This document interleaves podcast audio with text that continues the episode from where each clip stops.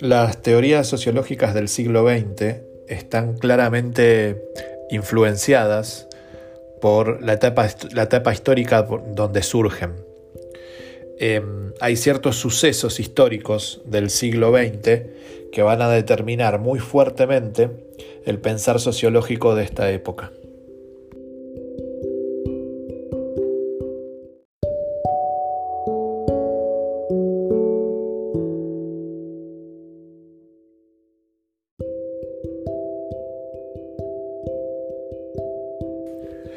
Algunos de estos sucesos van a ser la Primera Guerra Mundial durante 1914 y 1918, la Segunda Guerra Mundial, ¿sí? las dos grandes guerras del siglo XX, entre 1939 y 1945.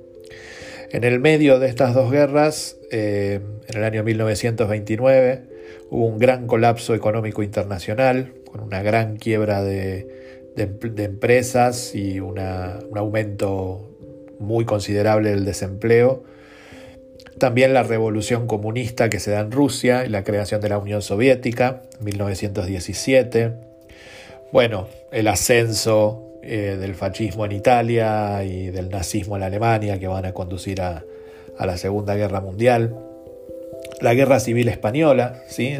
entre 1936 y 1939 bueno, a partir de la derrota de Alemania y del eje en la Segunda Guerra Mundial, se equilibran dos grandes bloques de poder, que son el comunismo, ¿sí? Eh, desde la Unión Soviética y China, y el capitalismo, ¿no? Estados Unidos y Europa Occidental.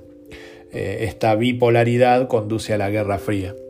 Todos estos eh, momentos históricos tan importantes del siglo XX van a influenciar todo el pensar sociológico de esta época.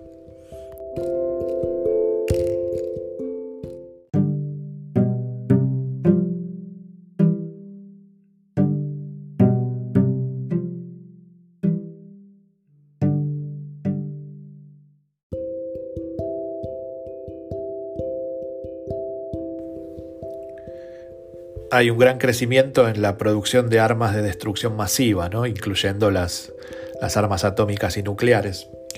Eh, también hay un comienzo de, un control obsesivo de la población por parte del Estado, en los dos bloques, tanto en el capitalista como en el comunista. Eh, se ve como cierta la amenaza de la destrucción del mundo por las armas nucleares. Todas las nuevas teorías sociológicas van a captar que el individuo de alguna forma, es cada vez más débil frente a las fuerzas del mercado y el arbitrio del Estado, ¿no? depende del bloque del que estemos hablando. La invención del robot y de la realidad virtual plantean al hombre también la posibilidad de que su dominio sobre la naturaleza lo lleve eh, a perder ¿eh? este dominio sobre sus creaciones. Esto se va a expresar en la literatura, en el, en el cine también de ciencia ficción empieza a entrar en duda la capacidad del individuo de eh, poder dominar, regir su propio destino frente a las crisis económicas, frente al poder de las grandes empresas mundiales, frente a la burocracia del Estado.